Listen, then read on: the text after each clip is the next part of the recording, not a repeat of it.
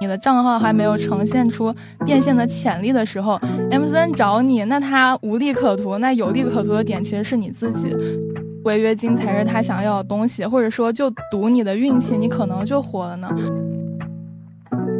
高商业价值的博主，那一般机构给纯商务签约，就是不给内容扶持的话，会给到三七分。但如果你粉丝量低一点，或者说你需要一些内容扶持，他又做的比较好的话，那你往往都是四六都算良心的。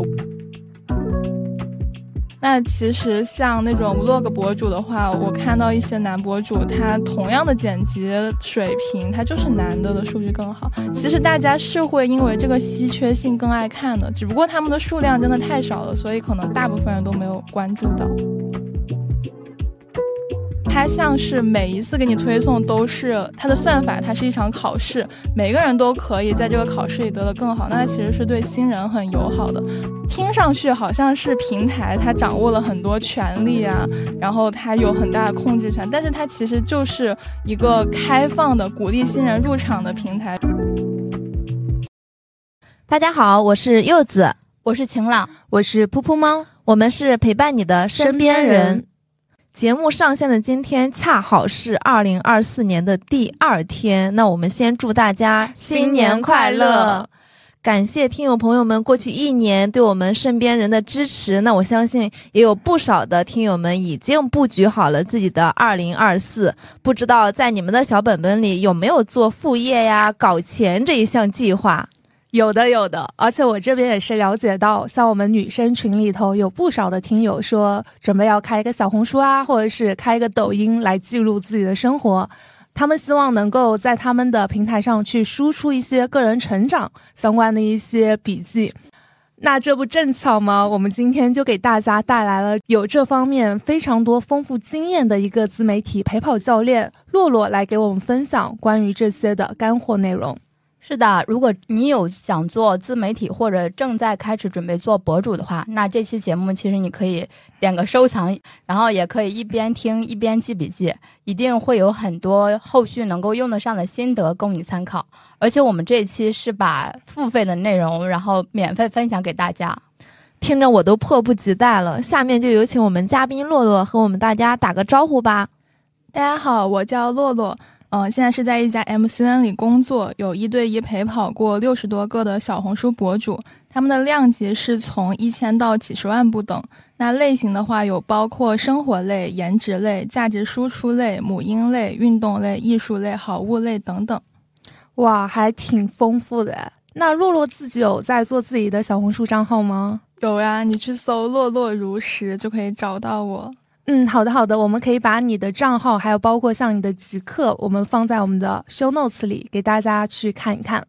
那我们先开始我们的分享吧。可能前期我们想聊一些行业揭幕的相关事情，就想问一下洛洛，就是 MCN 是具体做什么的？它本质上就是网红经纪公司，公司提供内容扶持和商单资源，那以此呢会跟博主按照比例去分成。那现在这个行业它成熟吗？我觉得算是鱼龙混杂吧，会有那种很规范的做了好多年的大公司，但是它实际上就是有好几万家，迭代的速度很快，然后很多小公司死的也很快，所以就是那种骗人的、坑人的也很多，但是实际上运作的很正规的、商业化的也很多。这个我特别想问，因为我之前抖音哈，我自己经常会用一些模板呀或者特效啊，自己去拍一拍。然后我已经好几次被那种 MCN 公司就是私聊说啊，你要不要来我们这里看看什么的？我就想问一下，这种靠谱吗？嗯，听上去是不靠谱的。就是抖音，它是一个报价、商业价值比较低的平台。那在你的账号只是发一些很随意的内容，并且还没有品牌方找到你，你的账号还没有呈现出变现的潜力的时候，MCN 找你，那他无利可图。那有利可图的点其实是你自己，违约金才是他想要的东西，或者说就赌你的运气，你可能就火了呢。所以这个对于他们来说是一个没有成本的买卖，但是对你来说，你是有投。入时间精力的这个成本加上违约金的风险的，那刚才我想顺着刚才柚子问的一个问题，就是什么样的人他比较适合去签 MCN 啊？因为现在我知道，我经常刷小红书啊，我就会看到这个博主他的主页上就会挂的一个什么叉叉公司的，然后我当时就会点进去看。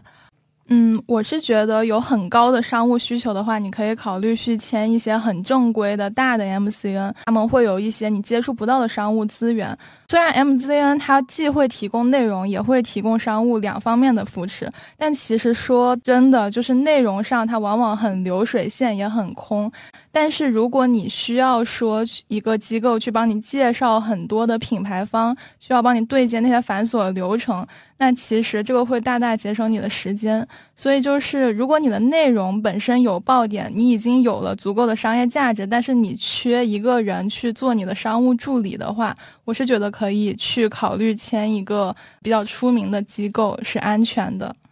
明白了，就是你刚刚提到的一个商务需求嘛。但是如果说这个人他没有签 MCN 公司的话，他是不是在商务这一块，他可能会接到很多这样的一个邀约，但是也会比较的难以去筛选。对他可能报价上会被坑，他可能合作中途自己的合法权益不会维护，或者说仅仅是他也不知道怎么去执行品牌方，那两方面的沟通就有很多很乱的部分。嗯，明白了，这里确实是一个很大的一个知识点了。就是很多人会觉得签了 MCN 公司的话，你不管是在创作度啊，还有在未来的分钱上，都是会受到这个机构的一个制约。但是你也要考虑到 MCN 它是可以给你接很多商单的这样的一个入口。那下面我也想问一个问题，就是如果我作为一个博主的话，我想去签 MCN 公司，我一般都要去考虑哪些因素啊？分成比例是最重要的。那你其实要衡量说，这个 MCN 机构它为你节省的时间配不配得上它的分成。其实你就要考虑说，哪些时间是可以交给他们的，这部分的时间的价值是什么？他们给你的一些常规的，虽然是常规的热门的内容扶持，但是也省去了你去跟热门趋势的时间。所以你需要对你的内容和商务都有一个很精确的把握，然后推算出你可以节省的时间的价值是多少。它的比例如果合理的话，就可以签了。那有大概的一个参考比例吗？比如说行业的一个均值是什么样的？嗯，就说小红书的话，几万粉是一个比较高商业价值的博主。那一般机构给纯商务签约，就是不给内容扶持的话，会给到三七分。但如果你粉丝量低一点，或者说你需要一些内容扶持，他又做的比较好的话，那你往往都是四六都算良心的，五五的话才就是行业平均水平。这样听下来，其实我觉得签 MCN 公司啊，还是挺因人而异的。昨天也有跟你聊到过嘛，其实你手头上有非常多的博主嘛，现在就一对一的是有三十多个。哇，你忙得过来吗？嗯，我们的交流深度会不一样，就是那种高频的，可能每一篇都要跟我沟通的，会有五到十个。那剩下的人呢，他是可能半个月、一个月会跟我有那么一次表面的或者说深度的沟通，就是他其实也是很看这个博主他需要什么，他并不需要我每一个都跟他那么深入，所以时间上还是忙得过来的。我觉得这还是比较考验你陪跑教练的这样的一个时间管理啊。那我想问一下，洛洛，以你的观察来看的话，我们普通老百姓，我们在小红书啊，或者是在其他的自媒体平台，大家都比较喜欢去 follow 哪一类型的博主啊？我现在有种感觉，就是那种真人感很足的，也就是他又真实真诚，然后他有一些真正的干货的人，他是更容易在这种很卷的环境下有破局出来的。比如说，我很比较喜欢的一个博主叫我的老婆爱吃肉，他在小红书上你可以搜到。那他是一年前才开始做，可能涨到现在就是涨了五六万粉。对哦，我知道他，他好像还在极客上去劝男孩子去做一个小红书博主，去记录跟女朋友的甜甜的恋爱。对，就是你之前在小红书上会刷到很多什么十年婚后感悟啊什么，但是你刷到我的老婆爱吃肉这个博主，你就会发现哦，原来夫妻的日常是这样可以这样写的，原来是可以写自己在老婆面前很有一些自尊心太强的情况下，就是你只要看他主页，你就会发现他其实讲的都是我们生活中很琐碎、很真实、很生动的东西，你一看到他就会被他吸引住，原来这样的内容是可以发的，原。原来这样子深度的东西是可以讲的，原来每一个人的生活也都会面对这样的问题。那我觉得其实这样子，你又真诚，你又真正的在讨论一些每个人的共性问题，你的利他性也很强，然后你这个人设也是一个让人喜欢的。嗯，那具体到我对接到的很多博主，会发现他们有一种共性的，就是我喜欢的博主，他们都有个共性的能力，就是人际交往的能力很强，他们情商都很高，不管是。他们跟他们的观众、粉丝有一个好的关系，这是一个方面。但是本质上还是说，你很会为人处事，你跟你的同事、你跟你的运营、你跟你的品牌都处理的好的人，他其实是个全方位的能力。也这样子的话，也会比较容易得到关注者的长期信任。对你刚刚说的，在互联网上，大家都还挺喜欢去伪装自己的。之前就是我特别喜欢一个博主，他叫做竹子邵静竹嘛，我相信应该很多他的粉丝都觉得他应该是互联网上最后一个大活人，每天都会记录自己的生活，把自己跟他家里人啊、父母，还有跟她的丈夫，我我不知道洛洛有没有关注过他啊，就是我看他的东西，我就觉得很真实，然后你感觉到很多能量，包括你也可以在他的。视频啊，还有包括他的 vlog 里，你可以感受到他是一个情商很高的人，而且他是一个很自洽的人。嗯，我觉得就是把观众当朋友吧，就是不要把他们当做我们有权力高低之分的博主和粉丝。就真的你去和他们真正的交往，只不过是有一个时间的延迟啊。对，所以这可以讲说是爱豆经济，像这种。普通的博主经济的一个转化吗，因为如果按以往的话，可能有点那种爱豆有这种偶像包袱或偶像情节，但现在主打一个真实，它才会火，才会受大家喜欢吗？我觉得你说的 idol 经济，它就是粉丝跟那个他们关注的人，他是有一个权力的高下关系，而我们正是受够了这样子的人太多，就是虚假的高高在上人太多，所以会有很多那种真人感的朋友一样的人，我们更受欢迎。所以我觉得这应该是更多是说因果关系吧，有了我们厌烦的因，然后有了我们新的趋势的这个果。对，因为我们以前老是会在网上看到太多正能量的东西，你会觉得就是这个人他好像没有什么缺点，他过于完美了。但是现在，如果你是个真实人的话，你一定是会有缺点的，你一定会有一些情绪很沮丧，甚至是失控的时候。我觉得大家其实想看的是这一面的东西。包括我们经常会在小红书上看到有些人说我要减肥啊，我要从一百五十多斤我要瘦到一百斤，但有些人他可能会越减越肥，但是他也会去持续记录，但是这样的一些真实感也是很多人愿意去 follow，持续去关注他，鼓励他的一些动因，所以我觉得这点非常的好啊。然后我这边就有个延展的一个问题啊，因为你刚刚讲到了大家比较喜欢真诚的、有干货的，包括像情商很高啊、人际交往能力很强的这一部分的博主，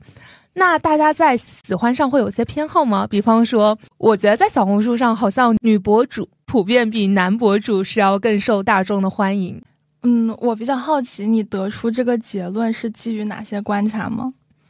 其实，说实话，我个人在小红书上，我基本上都不会去关注男的。我不知道你会不会啊，柚子啊，还有晴朗，我也很少哎，我只会关注一些，比如说研究香水的、研究什么的那种。男孩子，他可能是个 gay，但是他对这方面非常专业。但我在性别上把他划归为男性，所以我真正的关注的直男也比较少，并且我觉得小红书毕竟前期起家也是以女性为主要用户画像的嘛，所以我觉得男生应该会少一点吧。我觉得也有一个可能性，就是我在我的信息茧房里，因为我只想看女博主，所以我关注的都是女博主，导致我的信息流没有给我推送过男的。嗯，我觉得这是样本数量的问题。女博主的数量是远远比男博主大的，但是因为我工作上什么样的博主都会接触到，我会觉得我反而觉得是男博主更受欢迎。呃，颜值博主的话，如果是我认为同等颜值的人，那当然是男性的话更容易获得数据，因为竞争上就是少。可以理解为男性博主没有女性博主那么卷吗？对，就是。你觉得他做的不怎么样，但是他在他的那个群体里已经做得很好了。所以我是觉得，嗯，同样的努力程度，同样的天资，男博主更容易做出来，只不过他们同时也更懒，更不想做，更不坚持。我刚刚说颜值，那其实像那种 vlog 博主的话，我看到一些男博主，他同样的剪辑水平，他就是男的的数据更好。其实大家是会因为这个稀缺性更爱看的，只不过他们的数量真的太少了，所以可能大部分人都没有关注到。嗯，这个可以从市场角度，就是市场供给太少了，导致它被需求，嗯，就是说同样的需求或者说少一点的需求，它也能出高单价这样子。那我想问一下洛洛，就是你接触这么多的那个博主，你觉得什么样的博主他成长速度是最快的？坚持长期主义的吧，他不会因为自己短期有一些爆文啊、数据很好的东西就很开心，他会很在意说自己是怎么做出这个爆文的，以及能不能可持续的再生产以后。还有这样的报文，那数据不好的话，他其实也不会太焦虑，而是求知欲很强，会想知道这背后的道理。你既不因为数据低拉垮你，也不因为数据高而自傲的话，那你其实就是很有执行力的一个人。这样子的人，他会成长的很快的。嗯，你刚刚提到一个长期主义，我想知道多长是属于长期啊？它是属于那种周更呢，还是月更，还是有其他的一些维度？我觉得是要分层次的，你这周可能更了两三篇，然后它有个数据反馈给你，你其实会考虑到我之后半个月、一个月，我可以有哪些很快出现的反馈。比如说，因为光线很好，那我下一周就可以继续沿用，这是也没那么长期吧。但是你更远的会看到说平台趋势有没有改变，自己要不要后面半年改换一个赛道。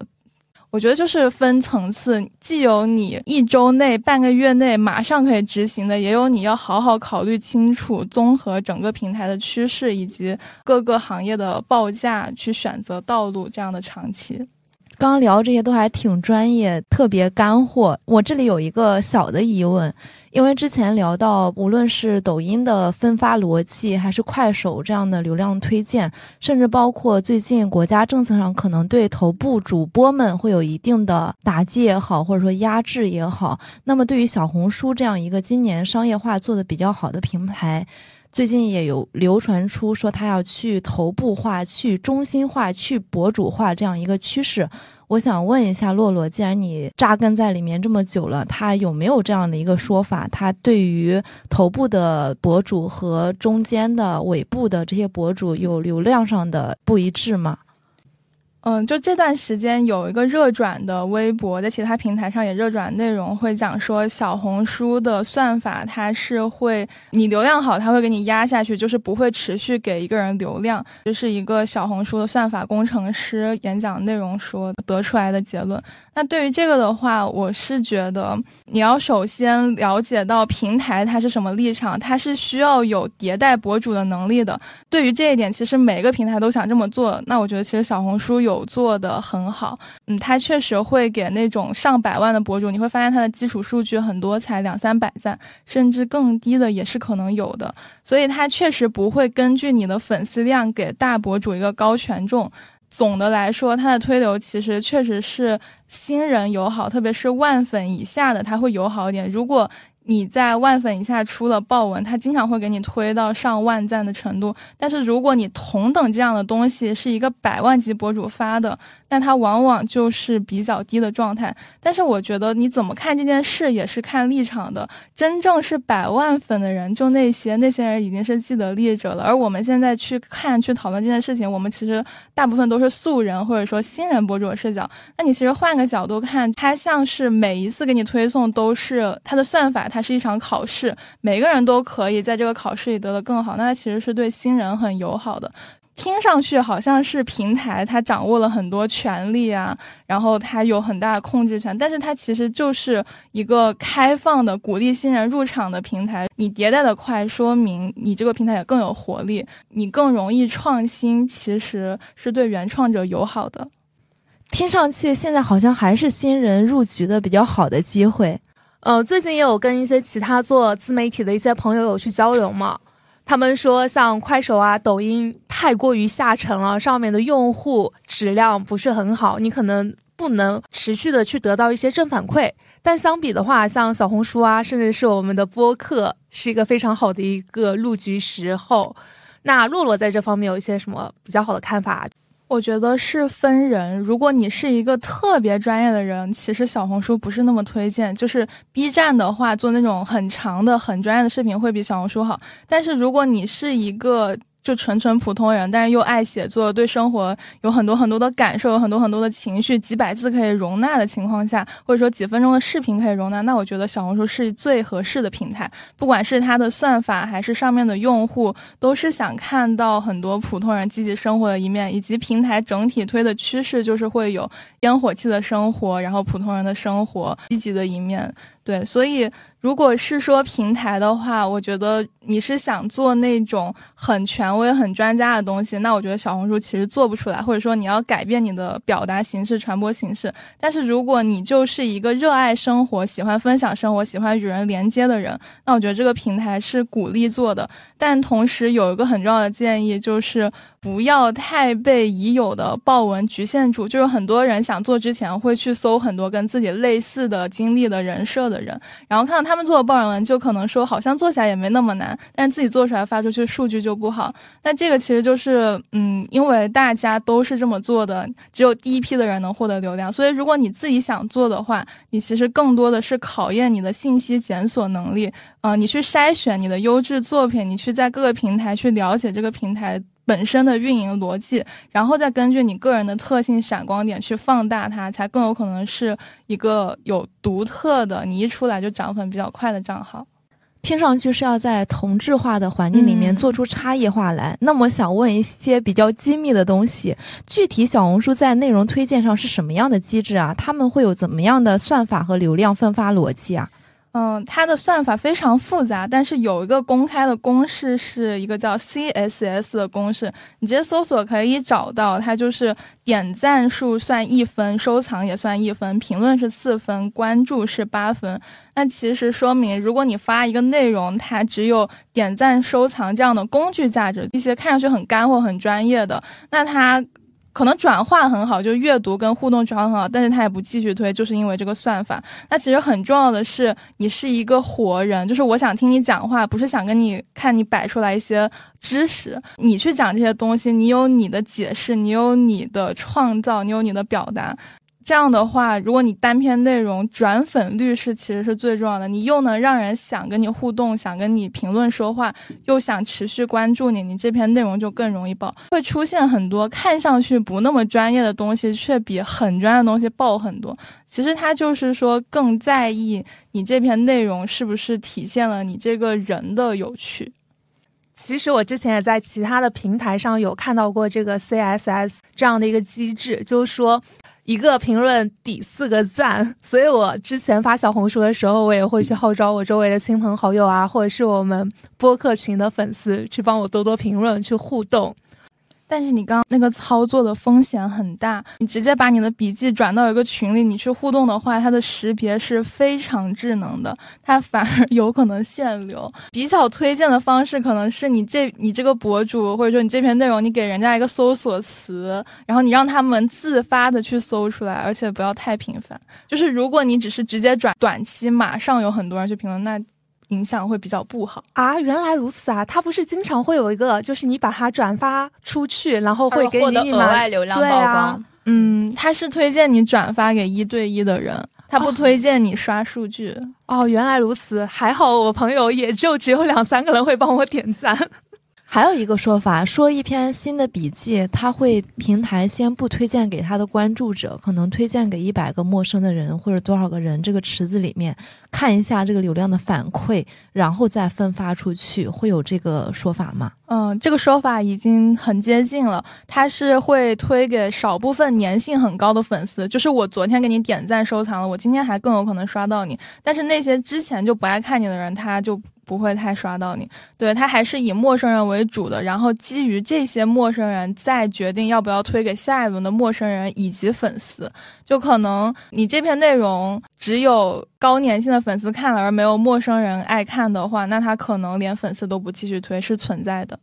那我可以理解为那种去头部化的分发逻辑里面，只是在后面做流量分发的时候不一样，前期这些推流什么的流程都是一样的，是吧？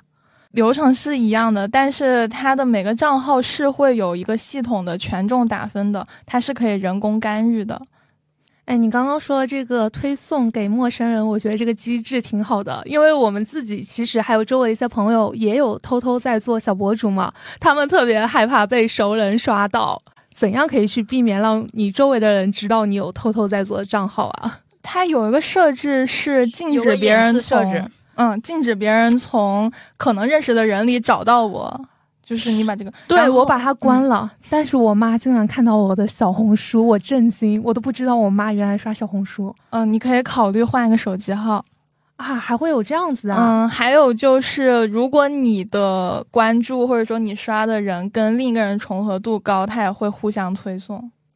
洛洛，我们聊了这么多关于平台的，就是我想问一个比较关键的，关于变现这块儿，就是小红书上面现在哪些赛道商单报价会比较高，然后能够跟我们分享一下吗？嗯，我觉得赛道的区别它没有那么大，因为品牌它去投放都是考虑到你近期的数据以及你的拍摄质感的，以及你最终能转化的效果。虽然它不会说很多也不是直接转化，但是它也会可以通过你平时内容的种草性来判断出来。那比如说穿搭的话，你可以做大学生的平价穿搭，你也可以做那种老前锋的高级的穿搭，所以肯定是后者它的商单报价会高。你可以理解。成说那些高利润的东西，它需要一个漂亮的拍摄和一个高级人设的人去推广它，所以它其实更考验的是你这个人的人设是不是足以支撑去推广它的商品。商单的话，其实我觉得是一个比较小的、比较局限的变现方式吧。你最终最好还是需要有自己的产品。不管是你有一些专业的技能，你去卖自己的服务、卖自己的课程，这是比较好的。嗯，你的那个账号只是扩大你影响力、被人看见的概率而已。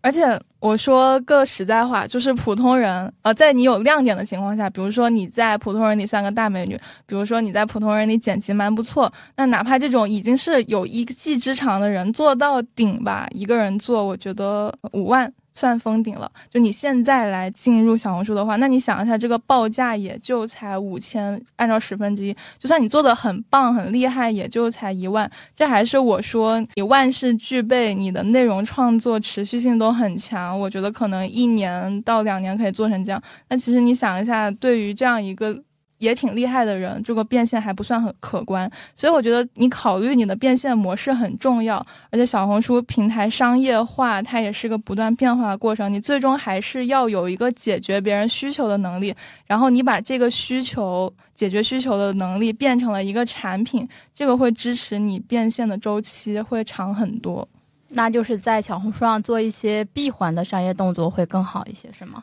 因为我看小红书，其实他们对于引到外边的一些流量做的一些屏蔽动作还是挺挺多的，就好多人都会设一些，比如说把自己的小红书的 ID 换成自己的微信号，这样嘛让人隐蔽的能够加到自己的微信这样子，对引流的打击很大。但是我刚刚说的那个做产品，其实主要是针对有很专业的属性、很专业技能的人。那对于这部分人，他的引流，你确实是要在遵循平台规则的前提下去做一些利于你自己的事情。就是你不要直接在平台上就提到你的产品价格，不要直接提到说我们要销售交易这种跟钱有关的关键词就好。那你其实就是在简介上有一些隐晦的东西，或者你留一个邮箱，这个一般是没事的。现在是不是可以直接在小红书笔记里面去挂车？这个好像也是一个不错的闭环的路径吧？对，小红书在推这个，但其实现在用户他还没有很有这种购买习惯，就是它的销量并不可观，然后人群基数也比不大嘛。对，就是我，因为我每次我基本上都是在小红书上做种草决策，但是我会跑到那个淘宝上去下单。我也在小红书上看到了一下，但是因为我不是会多平台比价嘛，然后我发现，诶，小红书不行，还是那个价格不是最低的，结果最后还是到拼多多去买了。既然提到了变现的问题，那我们之前可能会发现，像快手啊、抖音、淘宝这些平台，它的直播非常的火。但是好像二三年年初开始，小红书的直播也突然就起来了。而且我每次打开小红书，它就会直接把我引导到某一个直播间去。我甚至都是没有点过去，我都不知道为什么会直接一点开小红书就到了一个直播间。而且我每次都是会刷到我关注的博主正在直播。就现在入场去小红书做直播是一个比较好的时机吗？嗯，那我想先介绍一下，就是小红书直播的一些背景。你可以搜到它的很多官方账号，会有介绍说，直播的博主其实是一个买手。嗯，那它其实对直播是会有单独的推流的，因为小红书这个平台也在从一个种草平台变成一个闭环的购买的加速商业化的一个平台了。那相对于其他平台直播，它有一些特点，就是它的客单价会更高，然后直播节奏也会比较慢，就比较考验粉丝或者说第一次的。观众他对博主本人的信任度，他是需要高的才会去有这种高客单价的认可你品味的购买行为。我觉得是很分人啦。如果你是一个博主，并且你的粉丝的画像是比较高购买力的，比如说一二线城市的二十五以上的女性，我觉得这个是可以考虑的。嗯，对，在小红书也是一个很合适的平台。但是如果你是从零开始的话，有两个方向是比较推荐，一个是你把个人的 IP 做好，它是一个你个人人设特性啊全方面发散的，建立观众对你的信任度，这样会比较好带货。那另一种的话，其实你也可以完全抛弃说我要做一个活人账号的这样的执念，你就去做一个很高质感的买家秀。它跟淘宝的区别就是，淘宝它是一个卖家秀，但是你作为一个有品位的买家，你可以把它拍得很好。那你做这种橱窗式的账号，就等于说是一个好物分享博主的话，也是推荐的。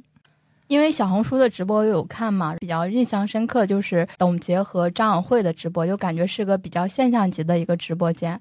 嗯，你会发现就是那段时间会刷到很多，就他们俩开播前会刷到很多他们的软广，而且是做的就是很日常的感觉，就是可能一个。走价值观的，平时就是一个走观点输出的人，他可能会说，呃，张小慧的直播间什么每个女孩都是玫瑰这种观念，他会把它演绎的很动人。就是你会发现，平台本身是推的，并且是一种以更软的方式，不是去推商品，而是去推人的形式，把这个直播间推出去。他更在意的是你的选品的理念是不是和平台的这些受众契合。那他们最后。价格只能说，虽然不能跟李佳琦那种走量的比，但是我觉得在小红书能。单场卖出几千万，然后最终总的销售能上亿，是一个很厉害的成就了。这其实也说明，嗯，小红书它其实更想走一个长期一点的直播，并且它会需要是一个高级的事业有成的女性，或者说气质、仪表、谈吐都很到位、很有文化内涵的女性，是小红书现在直播销售额比较高的一个群体。对，就除了刚刚那两位现象级连平台都在推的主播之外。我接手的一些职场的高管女性，她们的带货属性也非常的强。这可能和他们的平台定位也有关系，因为除了传统的像淘宝啊什么这种货架电商，后来我们又衍生了兴趣电商嘛。但是对于小红书来讲，它更想做的是内容电商，它就想通过分享这些生活方式，吸引一些高客单价的群体，因为它再去做拼多多那样的，已经有人在做了。并且比较卷，比较饱和了。那既然提到不同的平台，我就想问一下，其实很多人除了在小红书做博主之外，也会同步把那个素材在 B 站啊、抖音啊、快手啊进行一个内容的分发。那他们是如何去进行个人 IP 的一个多元变现呢？我是建议先明确你的变现模式，你再考虑要不要分发，因为这个分发也是耗时间、精力的成本的。那变现的话，其实就两个大类，一个是你去卖自己的产品，这个会是比较有专业技能的人，你去卖课、卖咨询、卖一些定制服务，或者说你开个店啊，服装店也算。然后就是你卖别人的产品，那商单的话，就是小红书以前比较多，但是现在会有直播，你有别人的货源的话，也可以这样的做。那可以介绍一下不同平台一些特性，就是抖音、快手它都是大盘大众的流量，那 B 站的话是个人 IP 属性很强，所以 B 站是最适合卖自己的产品的。那小红书的话，它是把目前的流量的单价做的最高的，就是你同样的粉丝量级，在小红书的报价会高于抖音十倍、二十倍。高于快手好多好多倍，嗯，所以抖快的话都是商单很低，但是由由于他们人多，你要是走直播走大众路线，它的天花板还高的。那小红书是只要你账号做起来了，你保底的商单就是已经是最高的，而直播现在还在一个探索期了，对。B 站就是最适合卖自己产品的，所以你要先明确说你有没有自己的产品。如果你没有的话，呃，你卖别人的产品，你又能卖什么样的？那你要根据自己商单变现的一个情况，可不可持续，然后根据你的目标，你是想通过这个只是赚点外快，还是说你是希望把自己的时间精力都加杠杆上去，让自己财务自由呢？所以，如果你是想有财务自由的目标，那你肯定是要吸引的是精准流量，而不是想要去卖商单，然后去最终卖自己的产品才会是一个很高的天花板。不过，卖自己的产品当然是有引流问题的，不管是你说加自己的联系方式啊，还是引流到别的平台，所以你在审核上是要有很多注意的。嗯，我觉得接下来可能我们就会问到很多偏实操的一些问题了。大家就是说啊，今年是火年，那我们肯定文化产业会大力的兴起，会越来越多的人涌入这个行业去做一些自媒体。那我们每个新手会遇到的第一个问题就是，我们做小红书的话，到底要不要去养号啊？这个是要的，但是他要求也没有你想的那么严苛。他最终只是想要每个人只有一个账号。你想想，你实现这点就是你有一个真人的实名认证，它是需要身份证、人脸识别绑定的。然后你平时的使用呢，也是一个正常人，就是你刷到首页推荐，你会看看别人的啊，你会跟别人点赞互动啊，这样就足够了。还有就是你一个设备就只要只登一个账号，就是不要切号，这样子就够了。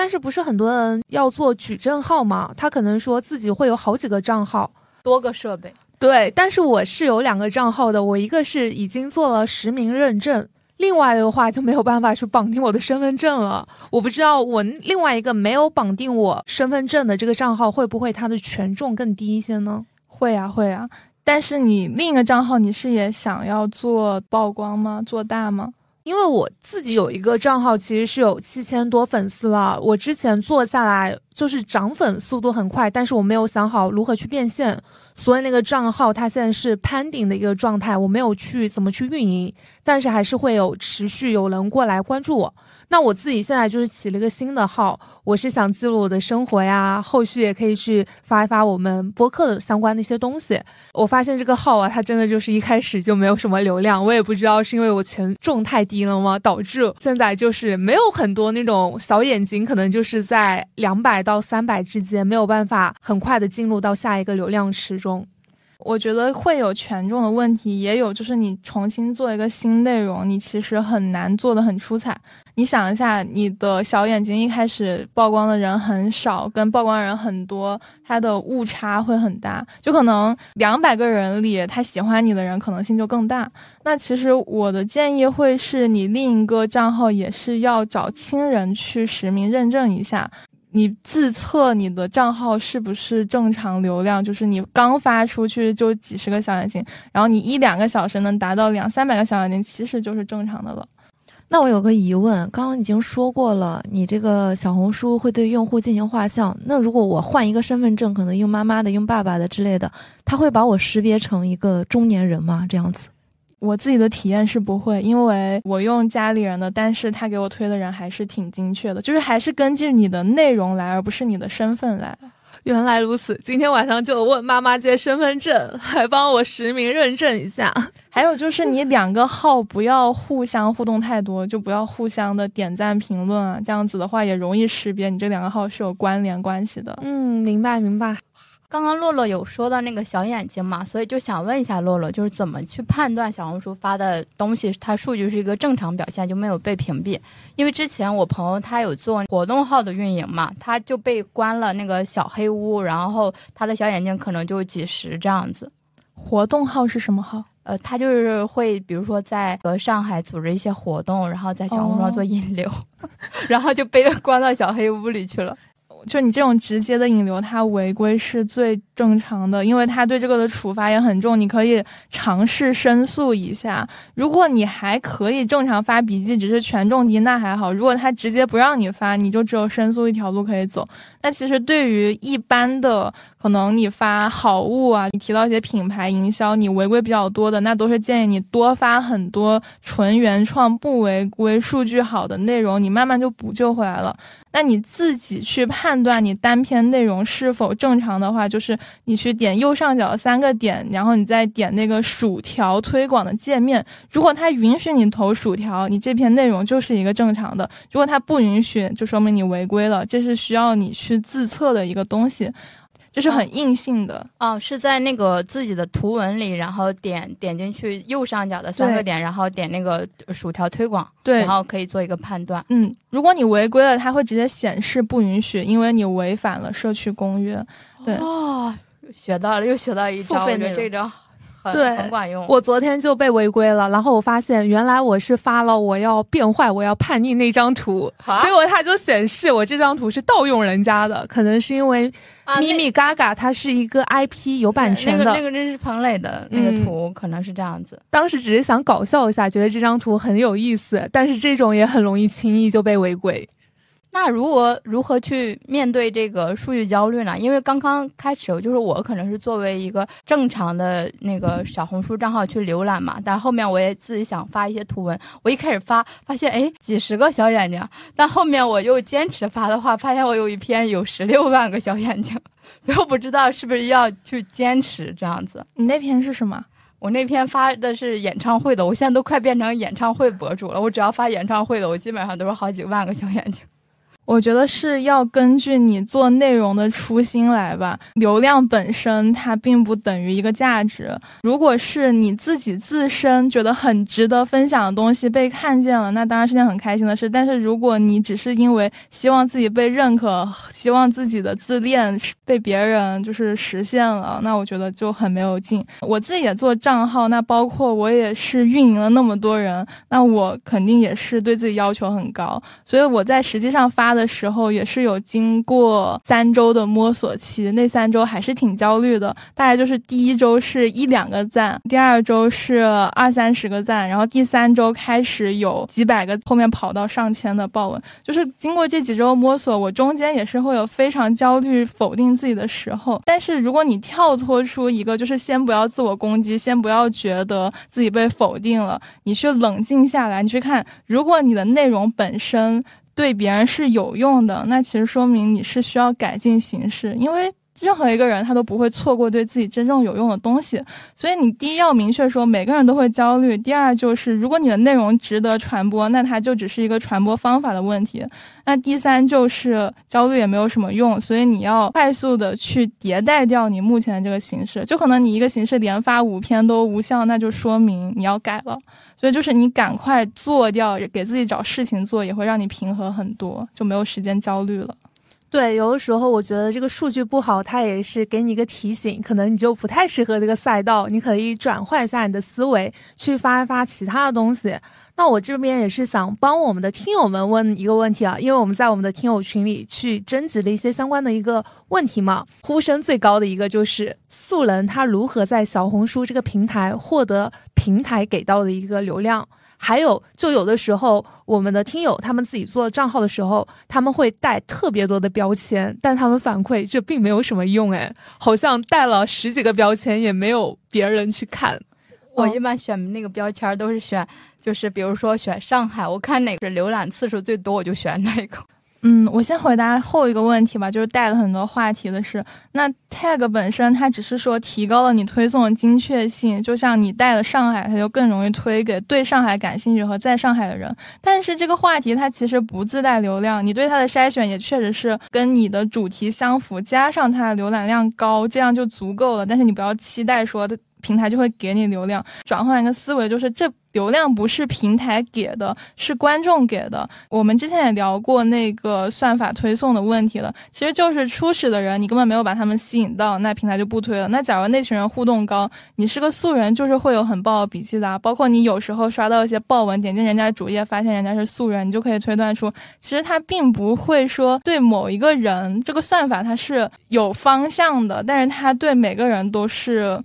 嗯，一视同仁。对对，不要觉得平台针对我，而是你去了解这个平台的很多规则，然后你顺着它来。作为一个纯新手的话，其实推荐你多关注一下小红书的官方账号，它你可以搜到那种笔记啊，它会把所有官方账号艾特出来，你就可以看到它里面会推一些活动。比如说什么生活鼠呀，然后娱乐制造机啊，等等等等，你去看他们最近鼓吹什么这样的趋势，你去做一个比较优质的内容，而且他们往往也会把做的比较好的博主艾特出来，你去看看人家的优质内容被官方选中的内容，那你如果能做出来，然后带上这个 tag，然后艾特人家，是有一定的几率会被推流的。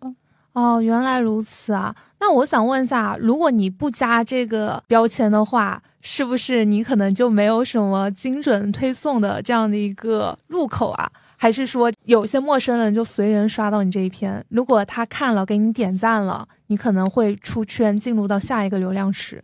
嗯，tag 只是一个渠道之一了，你们可以去搜一下小红书的成长等级，就是什么困困鼠、奶瓶鼠。它上面都是一些基本的要求，比如说你发视频笔记，比如说你发的笔记都要带话题，但是它实际上推送是会根据你整个正文所有的关键词、你的图片智能识别这些一起来的。它整个的算法精确性还是很好，就是你会经常刷到一些嗯颜值博主啊，他只是发张美图就很多人看。我是想说这些细枝末节的事，你只要不是很离谱，这就足够了，你不用把它花那么多的时间精力去想带哪个更好。刚刚讲的这些东西真的都是付费才能听的哈。那我再问一个特别特别有价值的问题，除了你刚刚提到的什么右上角的我都叫不出来名字，回去我会好好听的那个东西，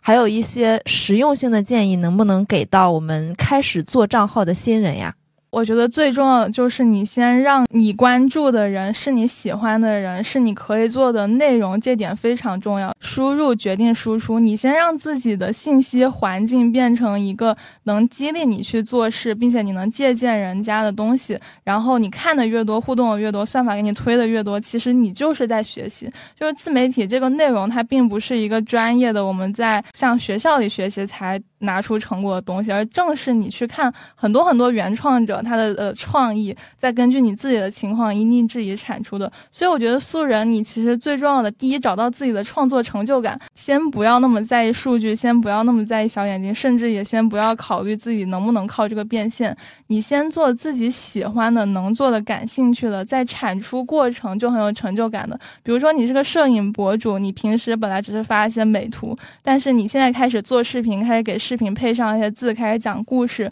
这既是容易得到流量，又是给你的创作本身升华，让你感到快乐的东西。所以我是觉得你要顺着自己的天性来，但是你是需要了解说一些基本的逻辑，是我要看得多才能做得多，我要学得多才能做得多，就是心态上摆正，然后持续的做下去会重要。那想问一下洛洛，就是针对已经有一定粉丝量级的博主，有比较好的建议吗？最重要的就是你不要被你的惯性困住了。你可能之前是好物博主，但是现在因为审核很严，你发的内容不仅没人看，然后还老违规。那这种情况下，你就不要太想我要怎么去疯狂规避它，我要比如说品牌，我怎么把它做成表情啊？我觉得这些都是比较无效的，或者说长期看来要放弃的一件事。就是如果你现在做的事情已经不符合平台的整体趋势，或者说不符合你自己的这个创作的状态的话，你自己也不因为这件事开心了，那你就换赛道，你可以重新起号，你也可以直接在这个号上发一些跟原来完全不一样的东西，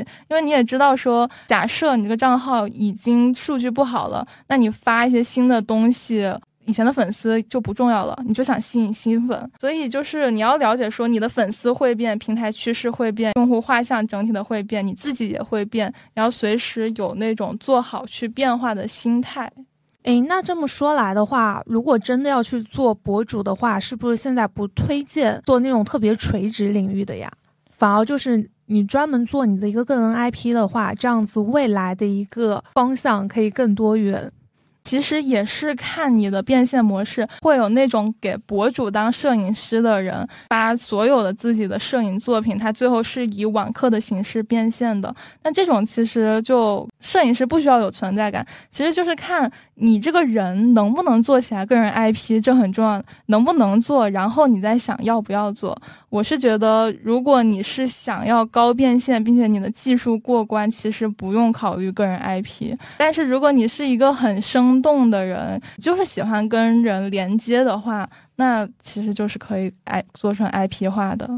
嗯，真好，今天真的是学到了很多付费才能听到的一个内容啊。最后，其实还是想问一个跟钱息息相关的一个问题啊，就是合同嘛，因为我们很多人去做账号也是为了变现。那我想了解一下，我们普通人在没有签 MCN 公司这种情况下去接商单。去看合同有哪些可以去规避的一些坑呢？嗯，就是我想再重复一遍，我只推荐那种已经是比较成熟的、有变现能力的博主去找那种商务能力很强的公司签约。其他的情况的话，它的风险很大。就不管说你是素人，你找了一家很正规的机构，可我说的素人也包括几千粉、一万多一点点这种，还都算素人。你这种情况去签看上去很厉害的 MC，还是说你更弱势一点？你可能根本就是账号才刚做起来，发一两篇。内容被看见了，呃，然后有一些不知名或者说有一点点可以搜到的 MCN 的邀约，这种我是觉得你很难辨别。如果你是有一定的基础的话，几千粉，然后有个非常看上去厉害 MCN 要签约你，他是有可能对你有帮助的，这个还是有可能。但是如果只是你发了随意的内容，被一些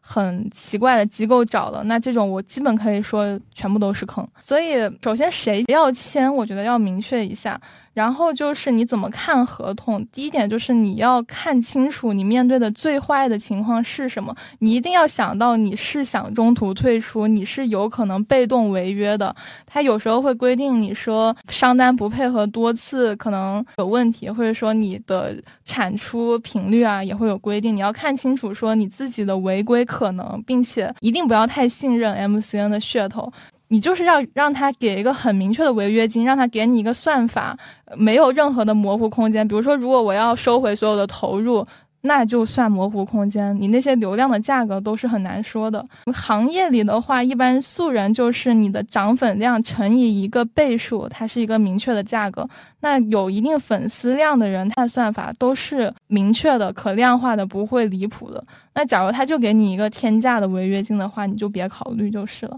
刚刚是说最坏的情况，但也不是说这个 OK 了就可以直接签了。你签合同也是有目的的嘛？你是想跟对方做一个资源置换，那你其实。要明确说，我怎么用合同去约束对方，给自己争取权利，让这个事情对你更有利。所以，对于机构他承诺的东西，不管是拍摄选题啊，还是说商务的扶持，你让他们问具体一点，这既是考验他的专业程度，也是让你在签约之前就可以具象了解说你可以得到什么。那甚至包括分成比例，那种大公司都是可以谈判的。对，大公司都可以谈判，小公司就更不用说了。所以。你要明确说，你要跟你想跟对方谈判，你就要明确跟对方说，我要从你这获得什么？有些东西我可以不要，那你又可以从我这获得什么？那大家最后做一个协商就好了。所以我觉得，嗯，既不用妖魔化 MCN 吧，就是它的坑真的很多，然后整个行业也很乱，但是你同时也要说。怎么去利用好这个机构帮你借势？有时候